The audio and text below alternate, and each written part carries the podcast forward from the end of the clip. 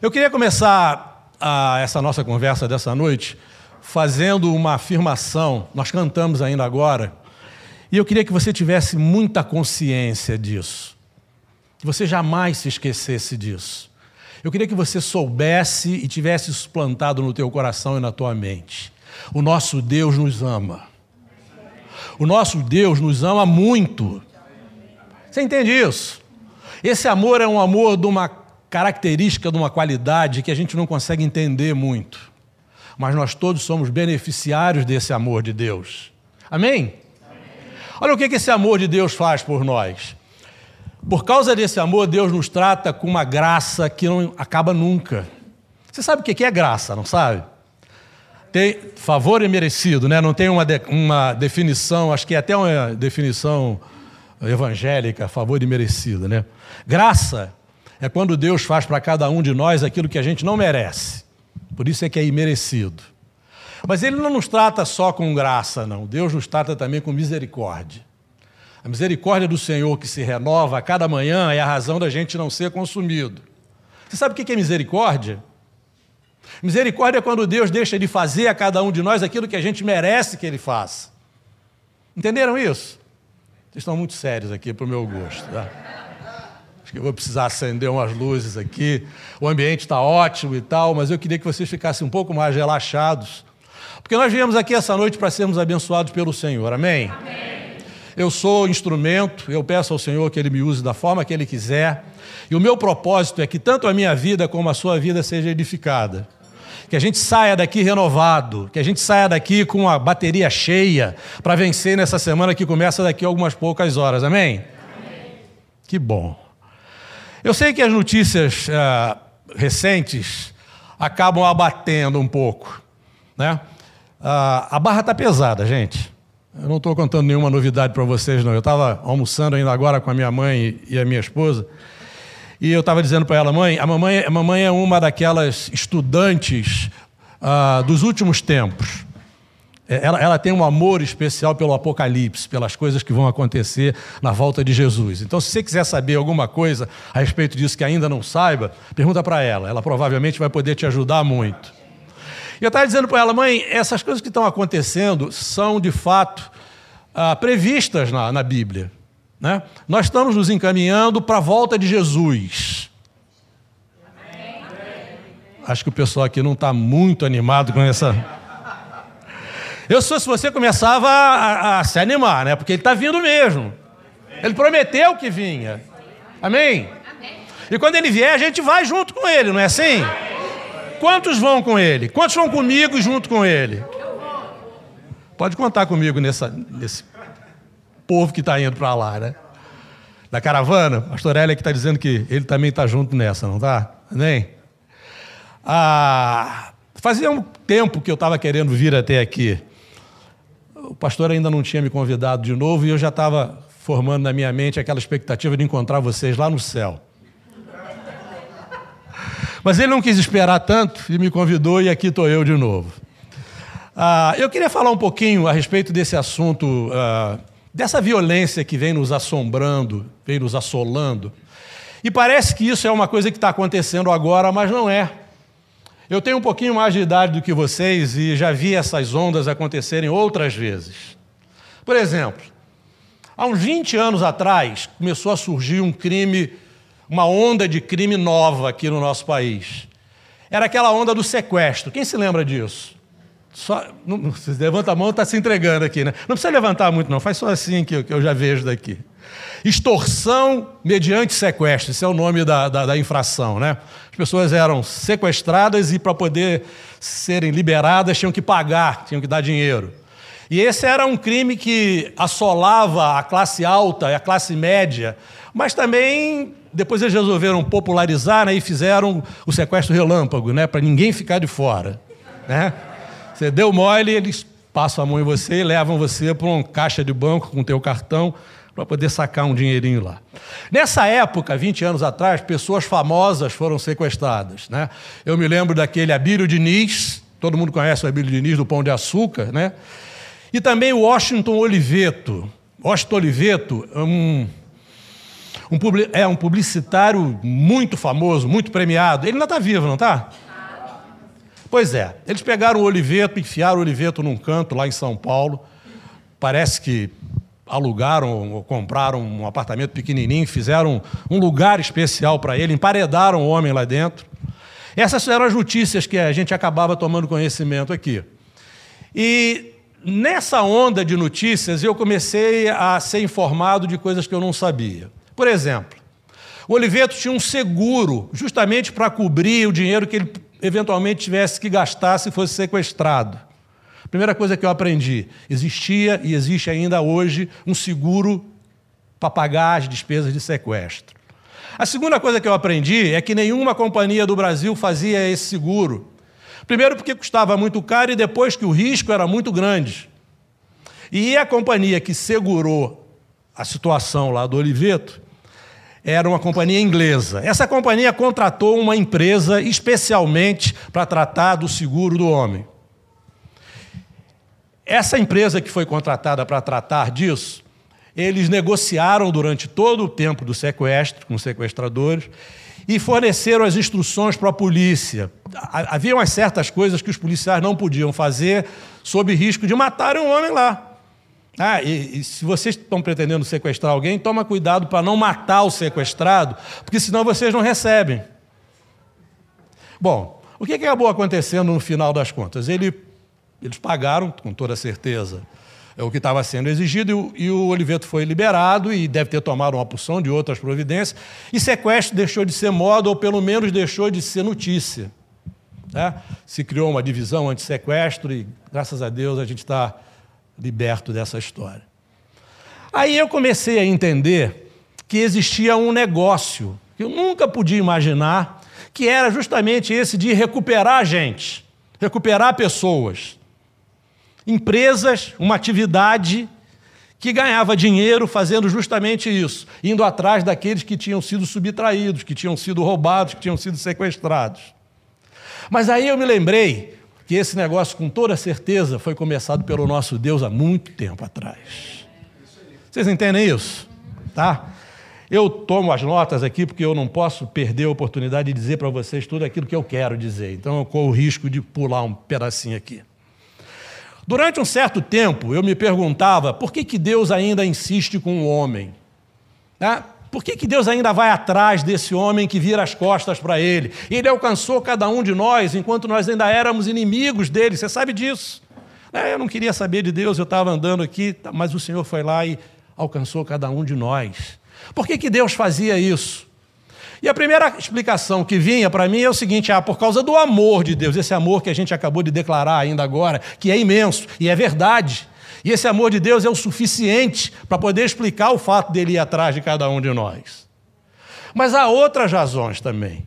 E um dia eu me dei lendo um determinado artigo de um pastor americano, e ele dizia o seguinte: olha, Deus fez o homem e colocou o homem lá no jardim para ter comunhão com o homem. Você entende isso?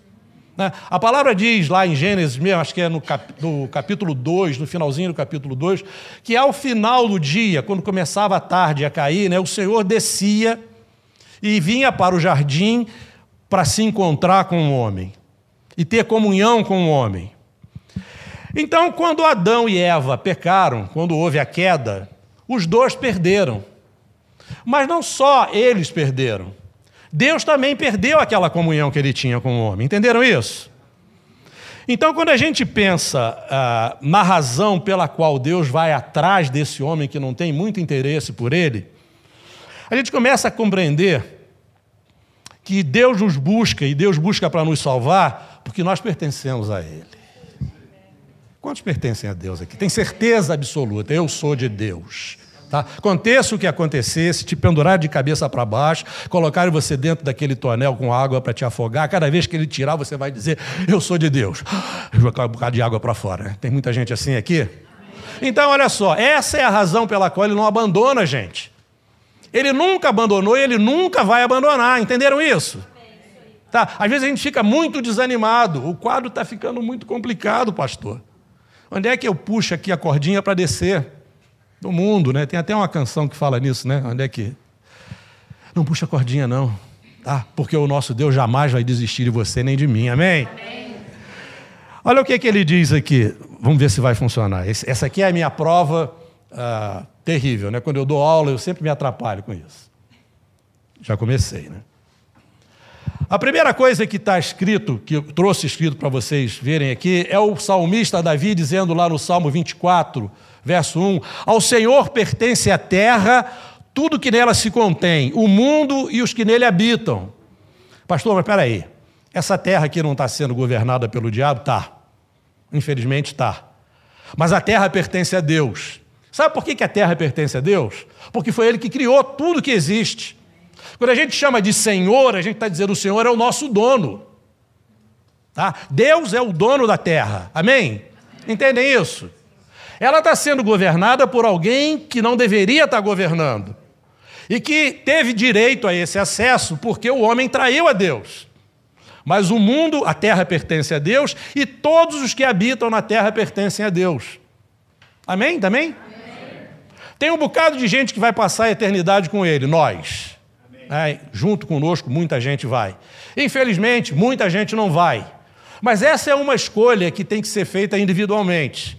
Daqui um pouquinho eu vou falar um pouquinho mais para vocês a respeito disso.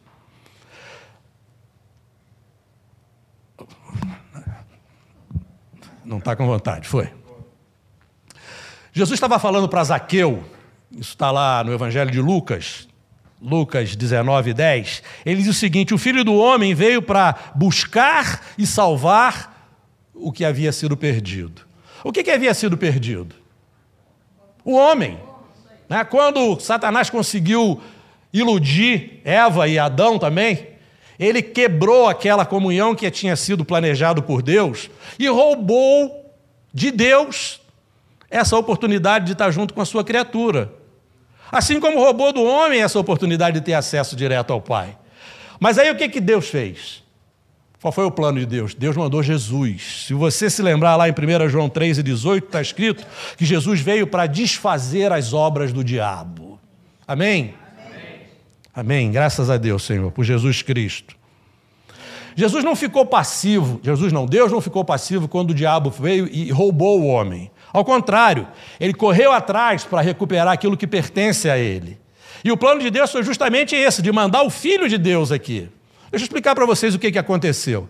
A primeira lei que foi dada não, foi, não foram os dez mandamentos, não foi a lei de Moisés, não foi nada disso.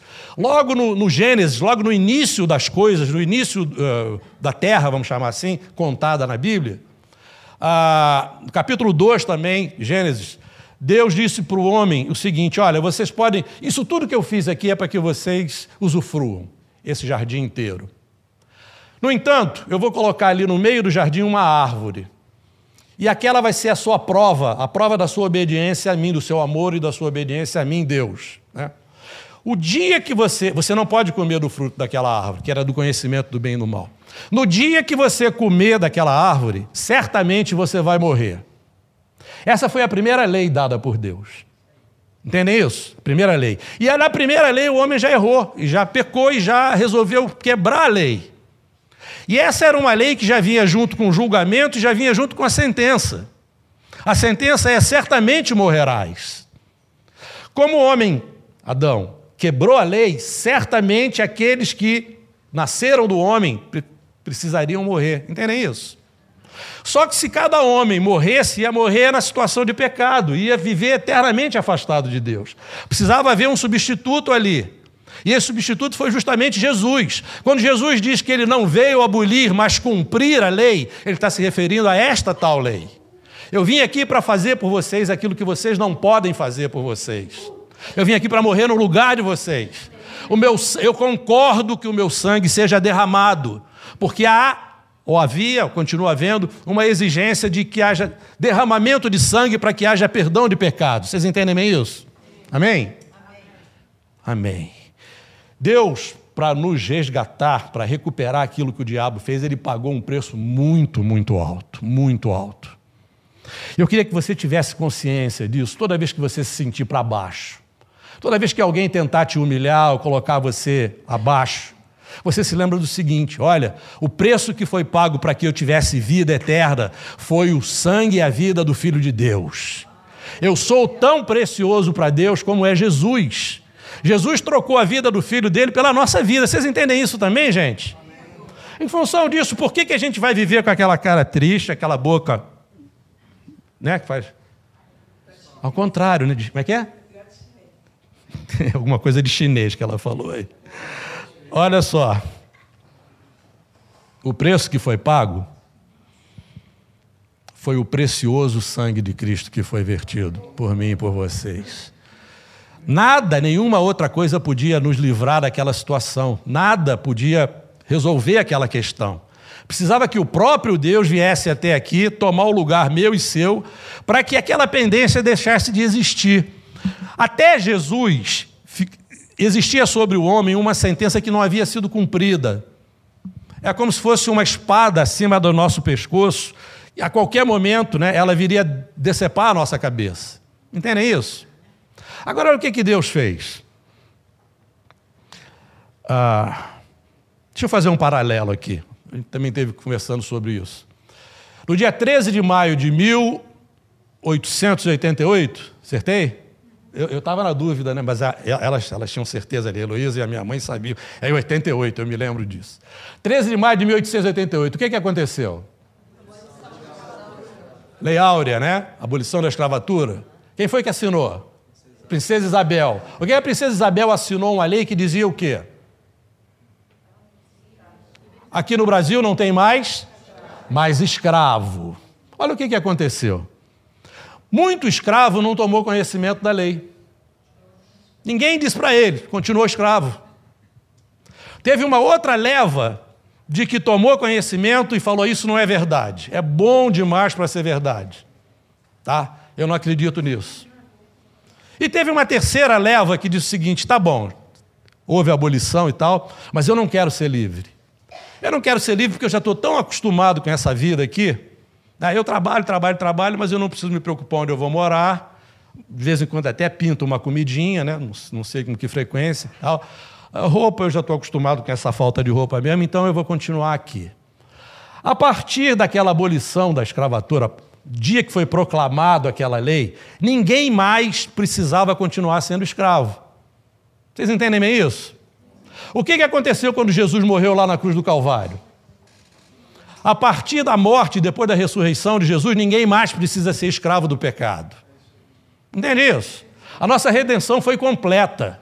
Junto com o pecado entrou aqui na terra o quê? Entrou a morte, entrou a doença, entrou a miséria. Quando Jesus morreu lá na cruz, no nosso lugar, fazendo aquilo que a gente não podia fazer, essas questões todas foram resolvidas por nós. No entanto, tem gente que nunca ouviu falar nisso. E é nossa responsabilidade pregar o Evangelho e dizer para ele: gente, presta atenção, você não precisa continuar sendo escravo do pecado. O preço já foi pago. Amém? Aqueles que dizem o seguinte: não, não, é bom demais para ser verdade isso. Eu tinha uma vizinha que era assim, ela morreu alguns anos atrás, era uma senhora de oitenta e tantos anos. Duas vezes por semana ela pegava o carro, ela dirigia, ela pegava o carro dela e ia para o centro para costurar no centro. Ela precisava fazer, como é que chama? Caridade. Caridade. E às vezes eu encontrava, e ela já havia, ela já, já havia conhecido o Evangelho. Ah, um irmão dela é pastor. No entanto, ela acabou fazendo uma outra escolha. Uma vez a gente teve uma conversa e ela me disse isso. Ah, eu preciso ir, eu tenho as minhas obrigações lá para fazer e tal. Eu disse para ela, minha senhora, é, a senhora sabia que Jesus já resolveu essa questão pela gente? Ela ficou me olhando assim, meio incrédula, né? É verdade. A gente não precisa fazer mais nada, ele já fez. A gente só precisa receber. E ela não acreditava nisso. Ela dizia para mim: não, não, não, não. Se eu não fizer alguma coisa pelos mais necessitados, quando eu morrer, eu vou ter que prestar contas disso. Não, senhora, isso já foi resolvido, isso já está para trás. E aquele terceiro, aquele terceiro grupo de pessoas que já estão tão acostumados a viver naquela vida da escravidão, são aqueles que já vivem tão acostumados e tão satisfeitos com aquele pecado. Ah, eu gosto tanto desse pecado, pastor. Né, eu já pratico isso há tanto tempo, né, eu sou profissa nisso. Né. É, é verdade. Como é que eu vou largar isso de mão aqui agora? Eu sei bem como é que eu não quero largar. Não. Gente, olha o que, que a gente. Nossa responsabilidade é, em primeiro lugar, pregar o evangelho para os três, para as três classes de pessoas. Segundo, pregar o evangelho e orar, orar pelas três classes de pessoas. Apresentá-los diante de Deus, pedir que essa misericórdia do Senhor continue existindo até que eles sejam alcançados pela palavra da verdade e se convertam. Amém? Olha só, a gente precisa entender que redenção é justamente recuperar alguma coisa que tinha sido perdida. Nas nossas vidas, aquilo que o diabo tinha roubado precisou ser recuperado por Jesus lá na cruz do Calvário, pagando um preço que a gente não podia pagar. Agora, olha só, às vezes, as pessoas acabam se acomodando com certas situações na vida. O diabo vai e tira alguma coisa da vida dessa pessoa e ela começa a acreditar ao acaso. É assim mesmo que acontece, né? Isso acontece com todo mundo. E falta aquele entendimento no espírito de se levantar e de buscar aquilo que foi perdido. Se alguém estiver te assaltando e estiver levando o seu relógio na rua, eu duvido que quando ele estiver indo embora, você chame e diga para ele: oh, peraí, tem aqui o celular também. Né? Se você fizer isso, você me avisa que eu preciso te internar rápido. O que, que é o normal? Assim que você se livra daquela situação embaraçosa ali, o que, que você faz? Você vai pelo menos procurar um policial e tentar convencer o sujeito a ir atrás do ladrão para poder devolver aquilo que você perdeu, não é assim? Hã? Ou só sou eu que penso desse jeito? Olha só, o diabo tem feito a gente perder uma porção de coisas. Eu fiz uma lista aqui. Ele tem roubado a alegria, ele tem roubado a paz, o amor, ele tem roubado a força, ele tem roubado a integridade do homem, ele tem roubado a dignidade. Quanta gente indigna que a gente tem visto aí.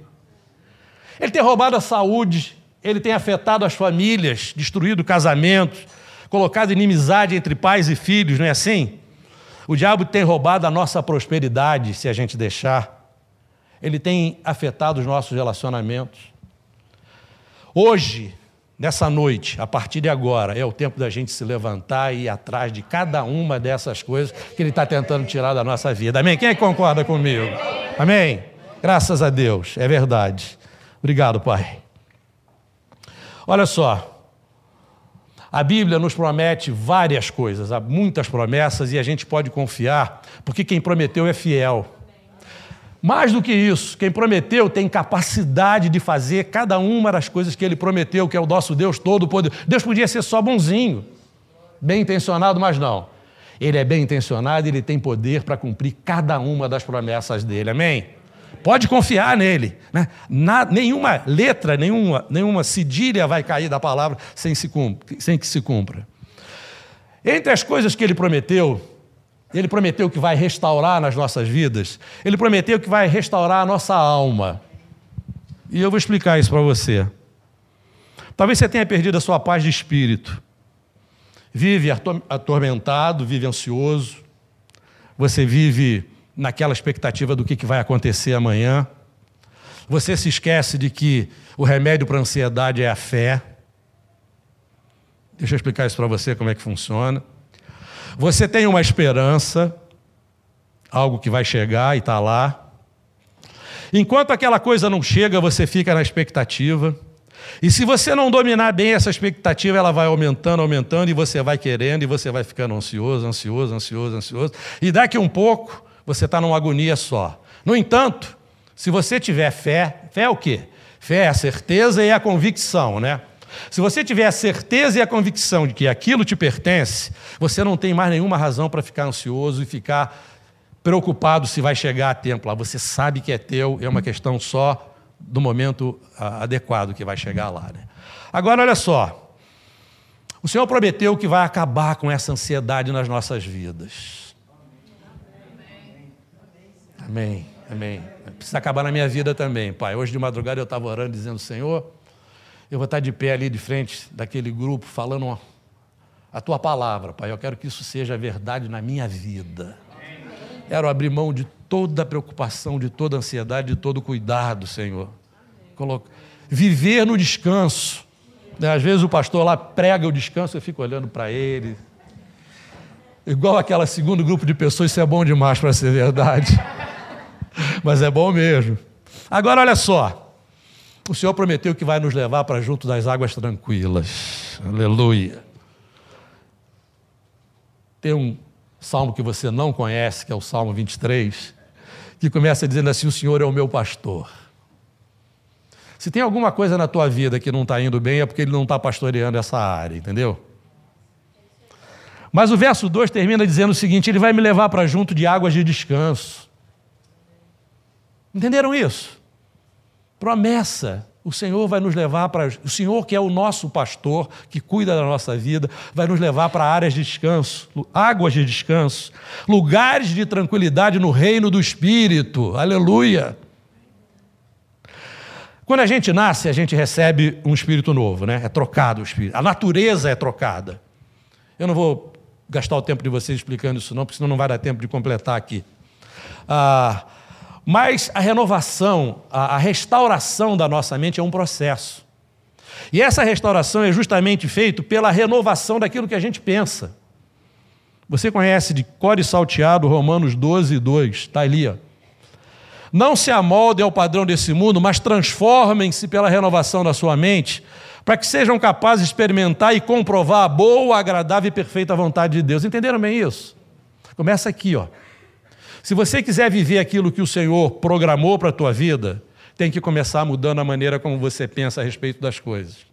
A respeito maneira como você pensa a respeito de Deus. Amém?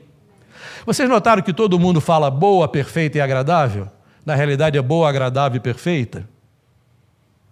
A vontade de Deus é boa. A vontade de Deus é agradável para a gente. E ela é perfeita. Nada pode ser melhor do que ela. Amém? Outra coisa que o Senhor prometeu ele vai restaurar as posses materiais que tenham sido roubados de você. Só pouca gente acredita nisso aqui agora.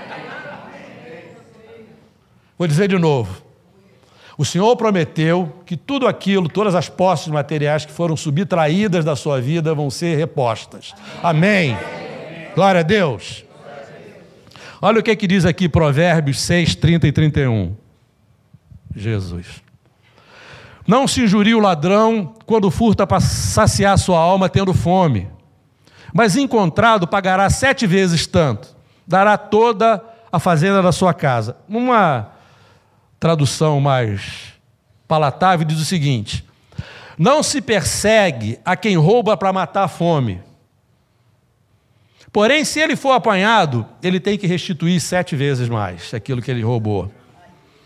A lei mandava restituir quatro vezes. Tá? Essa palavra aqui está dizendo que o ladrão das nossas vidas vai ter que restituir sete vezes. Uau! O ladrão já foi apanhado. Vocês sabem quem é o ladrão? Oi? Foi muito aqui. Jesus disse que o ladrão vem para roubar, matar e destruir. E que ele, Jesus, veio para que a gente tenha vida e que tenha vida em abundância. O ladrão foi pego. Você já sabe quem é. Tá? E é dele que você vai exigir de volta, na autoridade do nome de Jesus, que ele te devolva tudo aquilo que ele roubou de você. Entende isso? Pastor, eu estou quase acreditando, mas eu estou com medo de acreditar nisso, criar uma expectativa aqui dentro. Olha, não sou eu que estou dizendo, não é a palavra de Deus que está dizendo. E a palavra de Deus é a verdade, gente. Amém? Começa a crer, a partir de agora, numa recuperação, numa restauração de sete vezes maior de tudo aquilo que o diabo tenha roubado de você. Amém. E glorifico o nome do Senhor por causa disso. Uma outra promessa, o Senhor prometeu que vai restaurar a tua saúde. Ou oh. alguém aqui precisa de restauração de saúde? Amém. Eu quero te deixar uma palavra nessa noite, palavra do Senhor para você. O Senhor vai te curar. Amém. Tudo que você tem que fazer é crer naquilo que a palavra diz. A palavra diz lá em primeira, em Isaías 53, 4 5, ela diz o quê? Porque ele levou sobre si o quê? E ele carregou o quê? As nossas nossas dores. Pelas suas pisaduras nós fomos o quê? Sarados. E se você alguma vez tiver dúvida de que essa passagem se refere a também as doenças do corpo, eu te recomendo a ouvir uma pregação que o pastor Fragali fez há um mês mais ou menos atrás, lá num culto a respeito de cura divina, em que ele explica que se aplica especificamente à doença do corpo. Olha só, Deus vai restituir o tempo que o diabo roubou de você. Amém.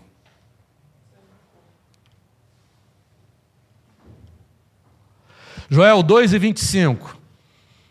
Restituir-vos-ei, Jesus, os anos que foram consumidos pelo gafanhoto migrador, pelo destruidor e cortador, meu grande exército que enviei contra vós. O povo de Israel tinha quebrado a lei, tinha desobedecido a Deus. Deus tirou a proteção. E aí o povo foi destruído por essas pragas.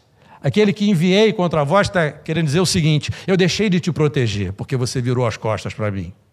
E quando eu te deixei, quando eu deixei de te proteger, você foi vítima dessas coisas todas. Mas o Senhor fez uma promessa: eu vou restituir tudo aquilo que foi tirado.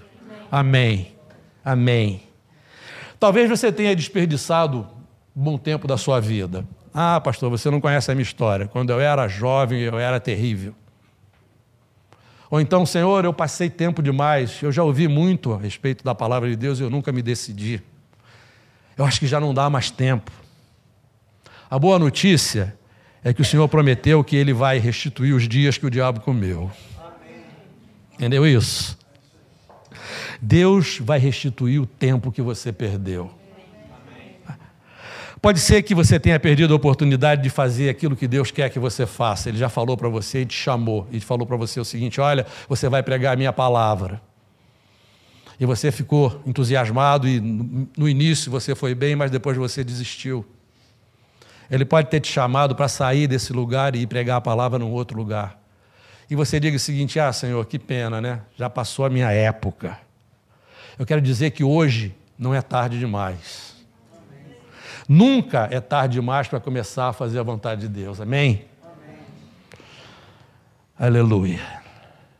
Agora eu vou começar a pregar. Espero que dê tempo. Para onde é que a gente começa nesse processo? Sim, porque não adianta eu animar você, animar você e não te dar nenhuma dica do que, é que você precisa fazer para que isso seja uma realidade na tua vida. Né? A minha cabeça é aquela cabeça de engenheiro que eu fui há 200 anos atrás. Né? Eu preciso procurar uma forma de encaminhar para você uma solução. Eu queria dizer para você que a nossa restauração começa quando a gente libera perdão. Eu queria que você prestasse atenção nisso. E vou contar para vocês um pedacinho da história de Jó. E a Bíblia diz que Jó era um homem mais rico do Oriente. Jó era tão admirado que Deus chamou o diabo e falou: Você já viu o meu, o meu servo Jó? Já viu? Não há outro homem como ele. E aí o diabo aproveitou e fez aquela confusão inteira e virou a cabeça de Jó de cabeça para baixo, a vida de Jó de cabeça para baixo. Ele perdeu os filhos, ele perdeu a fortuna que tinha todo, é o gado, as suas posses, e passou um bom período de tempo. Ah, dizem os estudiosos que nove meses, é isso, pastor? É, você vai ler, mas você já ouviu isso, porque eu também já ouvi isso. Né? Olha, eu não ia aguentar passar nove dias, né? nove meses para mim era uma eternidade. E apareceu um grupo de amigos para ajudar Jó, Jesus Cristo. Amigo como esse, você não precisa de inimigo de jeito nenhum. Os caras apareceram lá para encontrar a razão pela qual Jó estava passando por aquele sufoco. Ninguém apareceu para lá para dizer: olha, conta comigo, eu vou te ajudar. Não, não, não. Eu vou te ajudar você descobrir por que é que você está sendo punido, o que foi que você fez. E Jó foi aguentando aquilo, aguentando, até que apareceu um que era o mais novo de todos, e aí começou a botar todo mundo no caminho certo. A história de Jó termina no capítulo 42. E no verso 10 do capítulo 42 da NVI,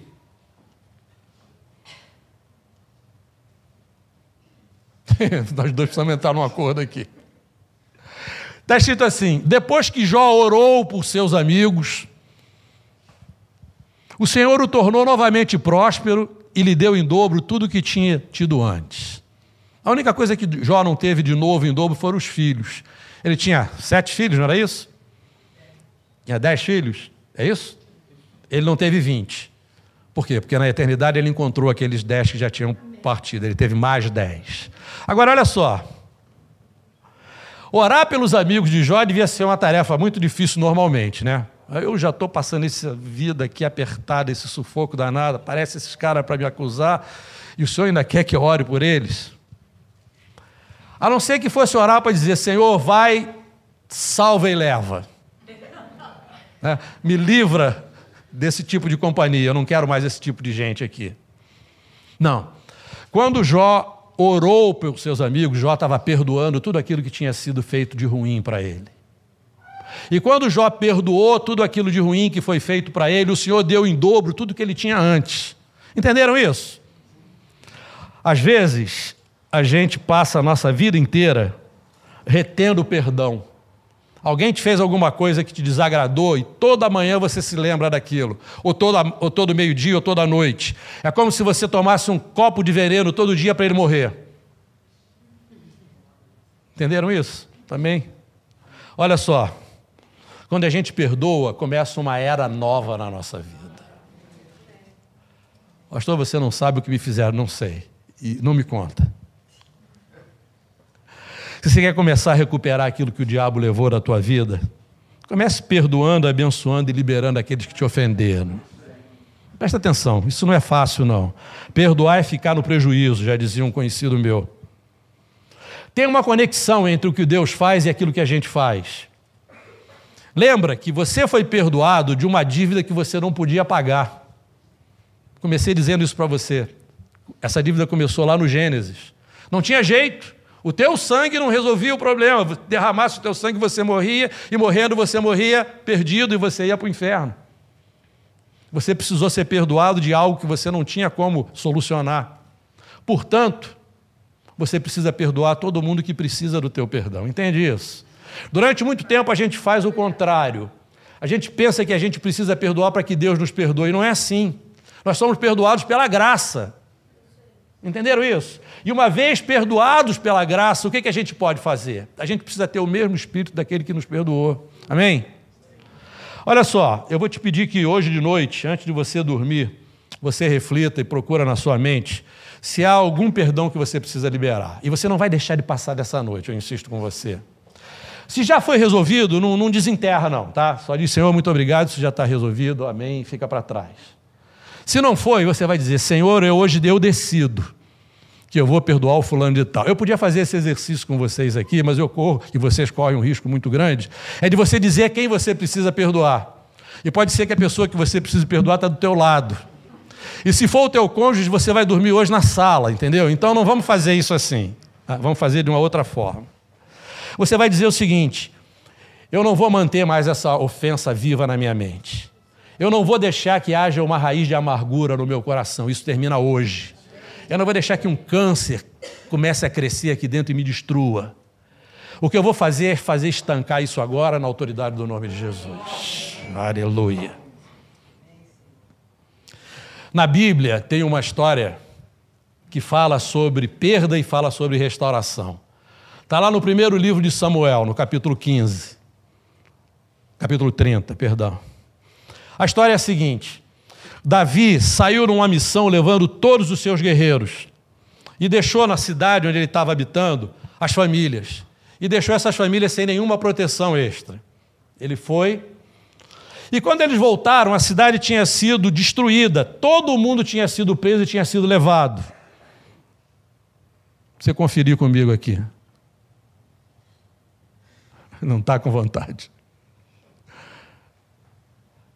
Quando Davi e seus soldados chegaram a Ziclag, no terceiro dia, os amalequitas tinham atacado Negueb e Ziclag e haviam incendiado a cidade. Ele voltou, a cidade tinha sido incendiada. Verso 2.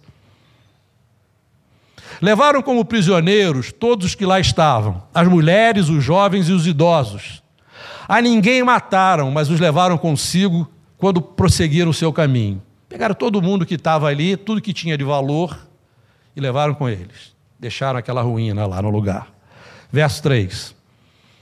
Ao chegarem a Ziclag, Davi e seus soldados encontraram a cidade destruída pelo fogo e viram que suas mulheres, filhos e filhas haviam sido levados como prisioneiros. Olha que situação complicadíssima.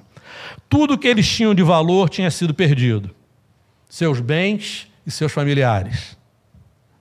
Aí o verso 4 diz o seguinte: então Davi e seus soldados choraram em alta voz até não terem mais forças. Eu queria que você prestasse bem atenção no final desse versículo. Eles choraram, choraram, choraram, até que não conseguiam chorar mais. Talvez você esteja vivendo uma situação mais ou menos parecida com essa. Você já está sem força até mesmo para chorar. Eu quero que você saiba do seguinte: o nosso Deus, por causa daquele amor dele, ele tem compaixão de você. Tem da parte dele a vontade de restaurar a tua vida. Ele quer mudar essa sua sorte, amém?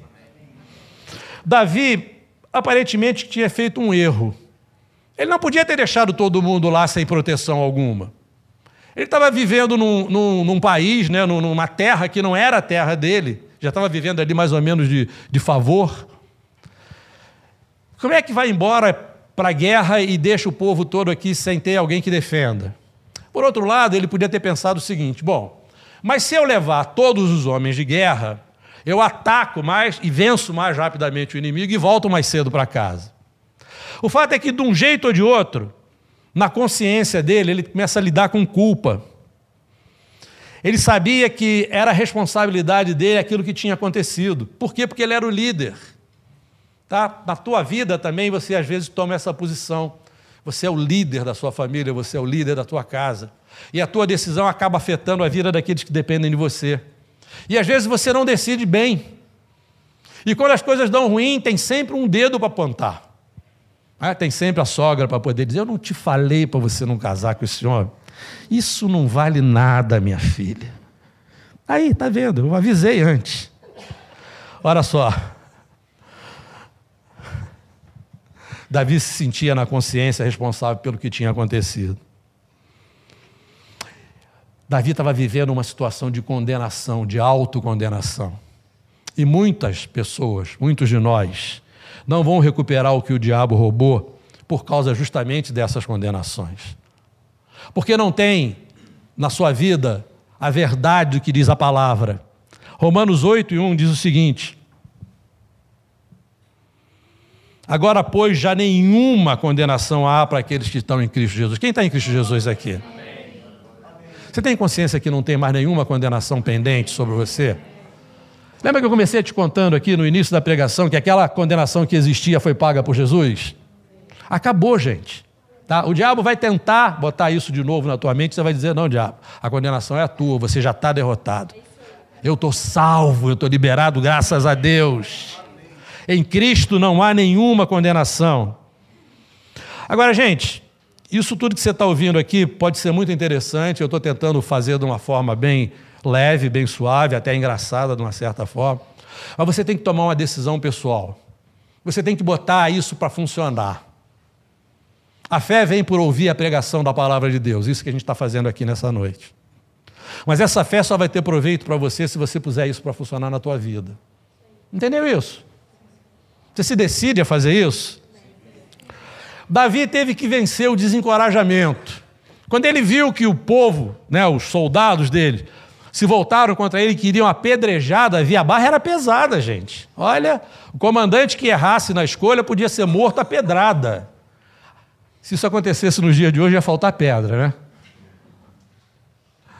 Davi se angustiou muito porque os seus guerreiros queriam apedrejá-los, porque ele era o responsável pela perda das famílias. Está no verso 6. Mas no final do verso 6 diz o seguinte: Davi, porém, fortaleceu-se no Senhor seu Deus. Primeiro vem aquela maré de desânimo. Ah, primeiro vem a condenação, você resiste à condenação, citando Romanos 12, 1. Depois vem aquela sensação de que, ah, eu sou culpado mesmo, eu mereço, e se você se anima no Senhor. Preste atenção no seguinte. O pastor Timóteo acabou de dizer ainda agora que Davi tinha feito um verso no Salmo 103 dizendo o seguinte: Bendize, ó minha alma, ao Senhor, e tudo que há em mim bendiga o seu nome. Para se animar, Davi começou a lembrar para a alma dele as coisas que o Senhor já tinha feito de bom para ele. Às vezes você não tem vontade de cantar louvor nenhum. Pastor, eu estou querendo é me enterrar ali no vaso sanitário. A cabeça lá. Mas aí você precisa se lembrar. Quantos aqui são antigos o suficiente para se lembrar um corinho que diz: Conte as bênçãos, conta quantas são? Alguém quer cantar? Se eu for cantar, vocês vão embora e vão perder a bênção. Recebidas da divina mão, uma a uma, dize-as de uma vez e hás de ver surpreso o quanto Deus já fez. Gente, à medida que a gente começa a se lembrar nas coisas que Deus já fez na nossa vida, por tudo aquilo que Ele já nos conduziu em vitória, o pastor Hélio estava conversando comigo ali, me contando algumas coisas que o Senhor já fez na vida dele. Eu disse para ele: um dia eu vou ter a chance de contar o que ele já fez na minha. Quando você se sente desanimado e quando você acha que não vai ter jeito, quando não vale a pena, você começa a contar as bênçãos. Trazer à tua mente aquilo que te traz esperança. Amém? Foi exatamente o que Davi fez. Davi começou a contar as bênçãos e começou a entender o seguinte: eu vou conseguir porque eu já consegui em outras vezes, porque o Senhor me ajudou, o Senhor está comigo, o Senhor jamais me abandona, ele me prometeu que nunca ia me abandonar. Amém? E essa oração de Deus acabou mudando o coração daqueles que queriam apedrejá-lo. Há uma promessa do Senhor que está em Hebreus.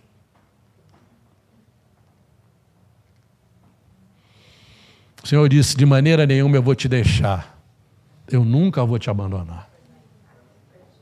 Preste atenção nisso. O Senhor nunca vai nos deixar e nunca vai nos abandonar. Por causa disso, a gente pode afirmar com confiança: o Senhor é o meu auxílio e eu não temerei. Então, quando você começa a se lembrar das coisas que Deus já fez na tua vida, você pode dizer: Ele é o meu auxílio, Ele já me auxiliou antes, vai me auxiliar de novo e eu não vou temer, temer a nada. O que, que o homem pode fazer contra mim se o Senhor é a meu favor? Amém? Agora, olha só. A sua oração pode mudar o coração daquele que quer te apedrejar. Outra coisa que Davi fez e que a gente precisa fazer nesse nosso processo de restauração é justamente orar e consultar a Deus. E Davi fez duas perguntas. Está no verso 8. Não está com vontade. Verso 8 diz o seguinte: Perguntou Davi ao Senhor: Devo perseguir esse bando de invasores? Eu vou alcançá-los? Duas coisas. É para ir atrás, Senhor. E se eu for atrás, eu vou conseguir chegar até lá e vou conseguir alcançar? Às vezes, a gente precisa perguntar ao Senhor justamente isso. Pai, olha só, eu perdi umas coisas na minha vida. Será que eu devo insistir em trazer isso de volta? Porque, gente, tem umas certas coisas que a gente tinha que perder mesmo. É. é. Às vezes a gente fica tão atrapalhado com certos hábitos que a gente não consegue largar vícios, temperamento agressivo, fofoca. Graças a Deus aqui ninguém faz fofoca. Amém. Que a gente precisa mesmo perder isso e deixar para lá. Hebreus 12, 1 e 2, que agora vai funcionar, diz o seguinte: Portanto, nós temos a rodear-nos tão grande nuvem de testemunhos. Tem um bocado de gente olhando para a tua vida e vendo como é que você se comporta nessas situações difíceis. E de acordo com o teu comportamento, aquelas vidas podem ser alcançadas pelo Senhor. Talvez seja a única Bíblia que eles jamais terão lido. Mas ele diz o seguinte: olha, a gente precisa se desembaraçar de todo o peso e do pecado que tenazmente nos assedia. Para quê? Para a gente continuar correndo com perseverança a carreira que foi proposta para cada um de nós, olhando firmemente para o autor e consumador da nossa fé, que é Jesus. Gente, tem certas coisas que vocês têm que abrir mão largar para lá. Né, a Mayra está dizendo aqui, concordando comigo ali, tomara que não seja você, mas ela está, Jaime, que ela está afirmando aqui com a fé que eu vou te contar. Se você está vivendo algum relacionamento questionável e você não precisa nem se mexer, porque eu não preciso saber, pergunte ao Senhor: Senhor, eu devo perseverar buscando manter esse relacionamento ou eu devo deixar isso chegando ao fim? Deixa ir embora e um belo dia quando eu chegar aqui na minha casa eu não encontro mais. Alguns relacionamentos precisam ser deixados de lado, gente. Olha, antes que você se senta tentado a me procurar ali no hall quando a gente terminar e contar o seu caso para mim e perguntar o que, que eu acho, eu não acho nada. Tá? Eu não tenho uma palavra especial para orientar a sua vida. Mas eu conheço alguém que tem. Esse alguém é o Espírito Santo de Deus. Você que já nasceu de novo tem um espírito habitando dentro de você.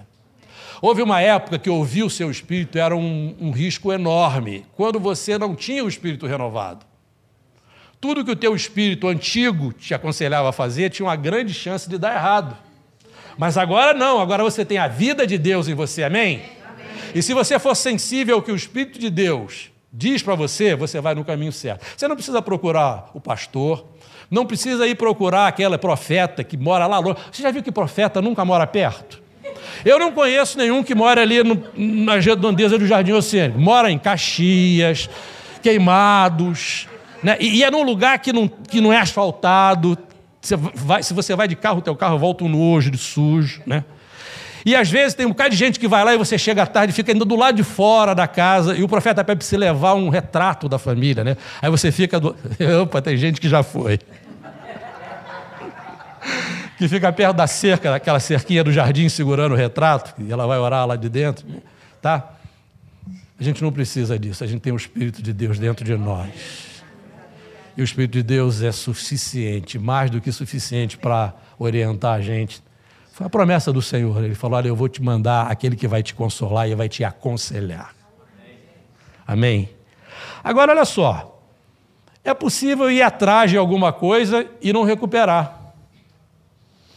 Davi perguntou: Senhor, eu, eu, eu devo ir atrás desse bando?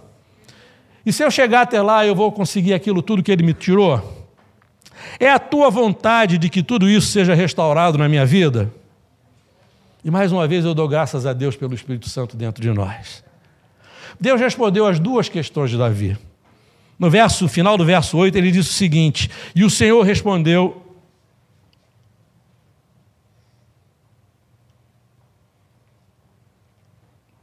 Bom, ah, perdão. O Senhor respondeu dizendo: Persiga-os, é certo que vocês os alcançará e que vai conseguir libertar os prisioneiros. Veja o que aconteceu. No caminho, Davi e os seus guerreiros encontraram um egípcio que havia sido abandonado pelo seu dono, ele era um escravo. E esse sujeito tinha ficado doente. E o dono dele não queria gastar dinheiro com ele, nem dinheiro com médico, nem dinheiro com remédio. Falou: ah, você vai morrer mesmo, morre por aí, pode ser que passe alguém aqui, te enterre e eu vou me embora. Esse egípcio foi encontrado por Davi e pelos seus guerreiros. E aí Davi pergunta para ele isso eu acho o verso 15 aqui. Davi perguntou o seguinte: Você pode me levar até esse bando de invasores?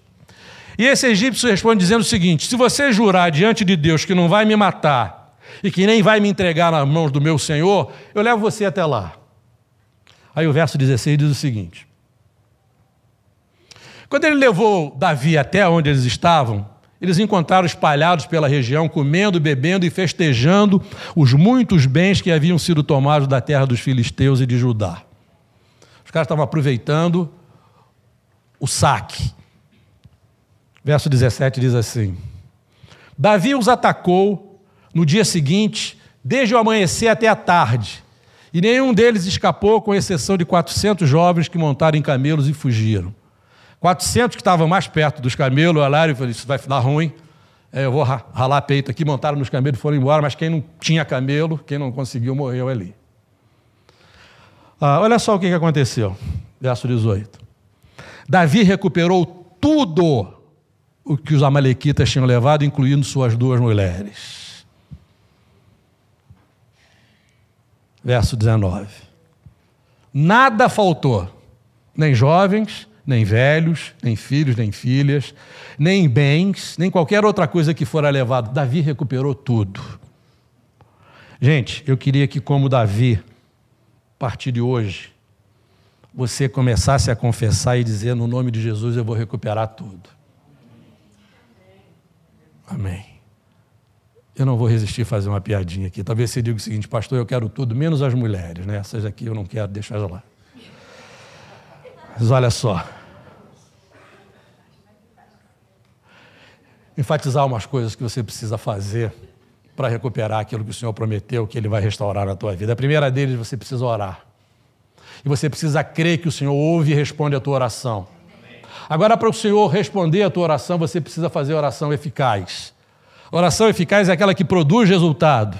Às vezes você faz uma belíssima oração, impressiona todo mundo que está ouvindo, mas nem chega aos ouvidos do Senhor.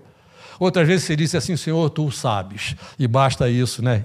E produz o resultado que você precisa. A oração eficaz é aquela que a gente pede ao Pai, no nome do Filho, de acordo com a palavra e com fé. Basta isso. Eu vou orar ao Senhor, ao Deus Pai, vou pedir pelos méritos de Jesus, de acordo com aquilo que está na palavra dele, e crê que eu recebo. Mateus 11, 24 diz exatamente isso. Por isso vos digo que tudo quanto em oração pedirdes, crede que recebestes, e será assim convosco. Olha só. Mas, pastor, eu desejo uma porção de coisas. Como é que eu vou saber se eu estou desejando as coisas certas? O Salmo 37, verso 4 diz o seguinte: Deleite-se no Senhor e Ele atenderá aos desejos do seu coração. Prestar atenção no que, é que precisa ser, você precisa fazer para que o Senhor atenda os desejos do teu coração. O que, é que precisa fazer? O que é deleitar-se? Deleitar-se não é deitar-se mais tarde. Deleitar-se. O que é isso? Se alegre, se alegre na comunhão com o Senhor. Tenha prazer de estar na presença dEle. Entende isso? Procure o Senhor toda oportunidade que você tiver. Coloque Ele à frente de todas as outras coisas. Né? Jesus já disse: olha, coloca o reino de Deus e a sua justiça na frente e todas as outras coisas vão ser acrescentadas, não foi isso? Sabe o que, que acontece quando a gente faz isso? Quando a gente faz isso, o nosso coração é tão mudado, é tão modificado, que tudo aquilo que a gente deseja está em linha com a palavra de Deus. Entendeu? E, portanto, quando você se deleita no Senhor, você pode pedir com a certeza de que Ele vai atender, porque está de acordo com a vontade dele. Amém? Olha só, Deus é o Deus da restauração. Ele prometeu que vai reconstruir os fundamentos. Ele prometeu que vai restaurar.